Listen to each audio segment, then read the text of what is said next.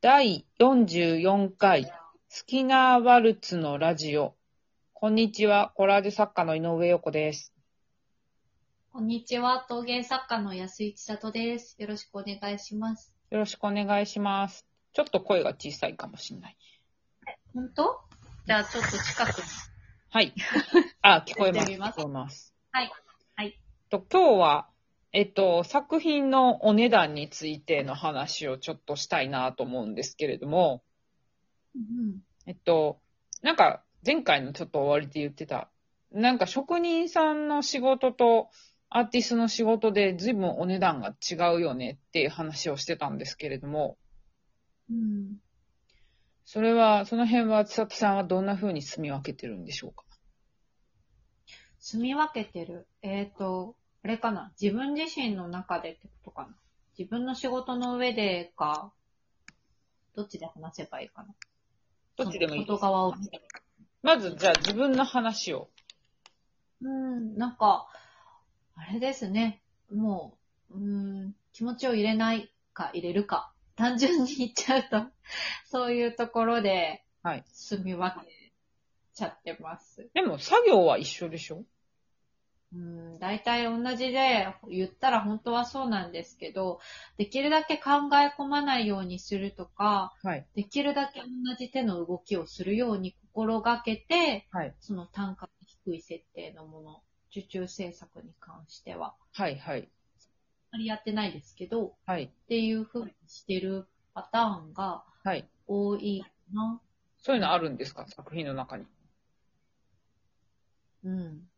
うあーん。るかな。なんか、それは安いんですか多分一般で言ったら、例えば100均で買えるとか、うん。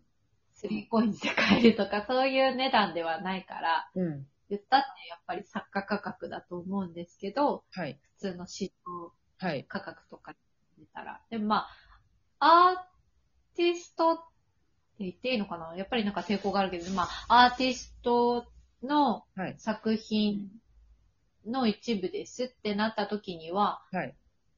ああ、えらい安いですねっていううん。うん価格もうん。あります。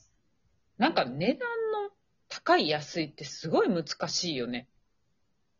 とても、なんかね、センシティブな話だし。ねなんか売る場所によって、もう全然違うし、うん。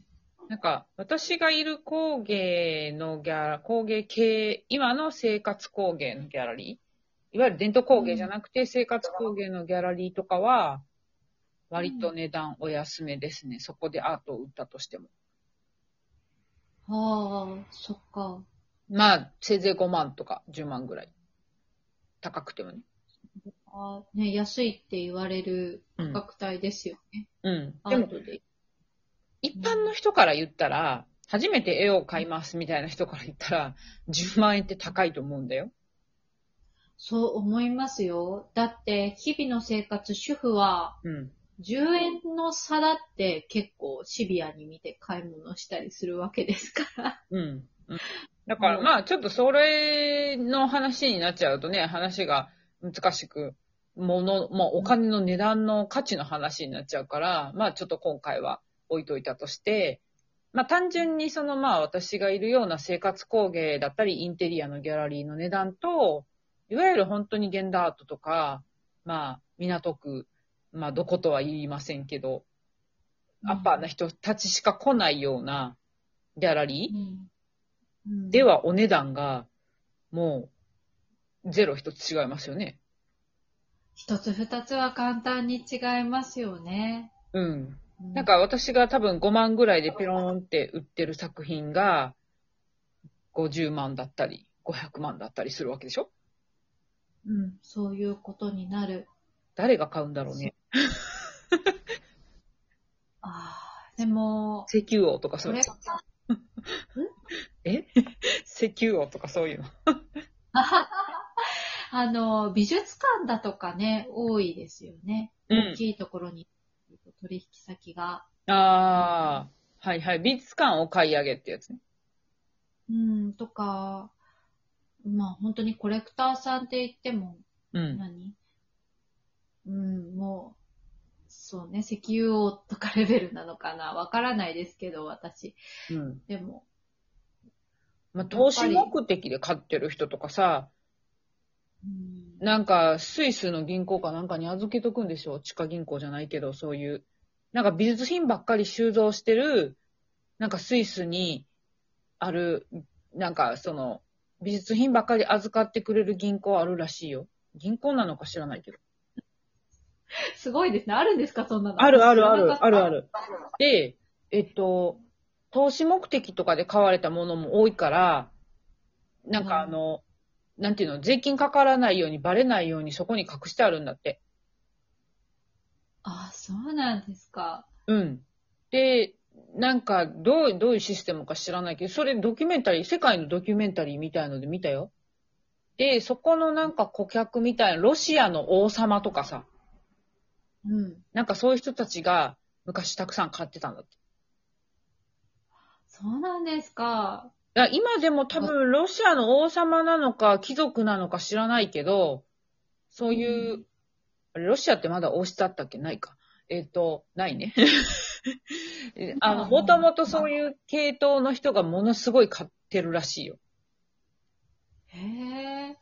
もうその、あアートっていうのと投資っていうのが、うん。つながる世界っていうのがね。ゲンダートだとね、ありえますよね。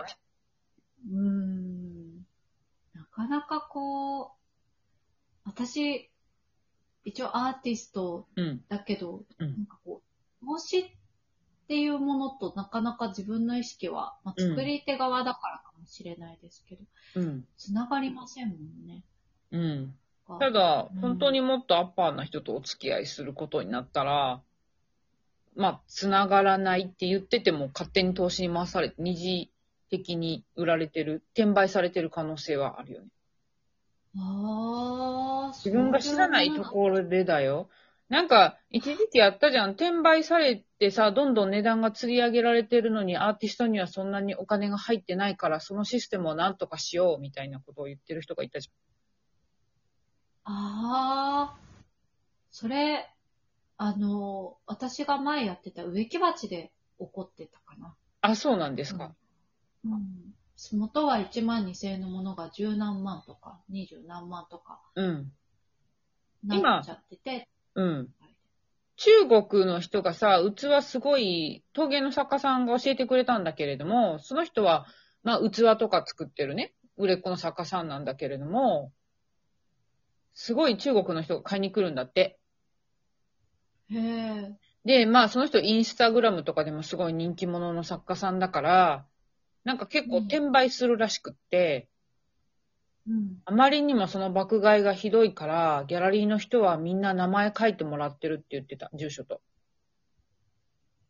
ああ、そうなんですね。うん、どんどん値段上げて売っちゃうから。はあ、ででも上げて売る、すごいけど。うんそれ、で、なんか、あのー一人いくつまでって決まってた。この前行った時は、その作家さん。あ、わかりますわかります。転売される作家さんは、うんそう、チケットで並んで、うんい。くつまでうん決まってる。じゃないそとうなんかね、閉めちゃって、うん。誰かが。うん。う本当ん。に欲しい。自分の手元に置いときたいっていう人に届かないんですっていうう。うんちを、うん。あの、雪鉢売ってる人から聞いたことがあります。そうなんです。そうなんです。今結構そういうことが日本でも起こってて、もちろんその転売してるのはね、中国の人だけじゃないんですよ。日本人でそういうことしてる人もいっぱいいるし、だからなんか人気作家さんの器を、なんか一人で買い占めて、転売する人が多いから、だからもう住所と名前書いてもらって、一人、えー、一アイテム2点までしか買えませんみたいな感じにしてるみたい。ほら、まあ。へえ、でも、それ器だから起こるのかな。アートで、うん。あまりそういうことってうん。聞かない。オークションでどんどん上がっていくとかは聞きますけど、なんかあの、アートよりも、それは今の話は、生活工芸の、その、まあ、例えば雑誌に載ってるような、器の有名な作家さんとかの話です。うーん。そっか、ネームバリューでそうなるのかな。ネームバリューでそうなってる人もいるし、その、まあ、日本の今の若手の作家が、あの、中国とかで人気あるから、その中国の人が買ってるっていうのはよく聞く話ですね。特に、まあ、人気作家さんの話ですけどね、これは。うんうん。へえ。もうそうなると本当に価格ってなんだろうっていうところに私は行ってしまうな。本当に欲しいものだと値段出すけど、うんね、アート作品と、まあ職人さんが作ったもので、プロダクトっぽいものだと同じ作業量なのに値段が違ったりとか、ということはよく起こってますよね。そうか。うん。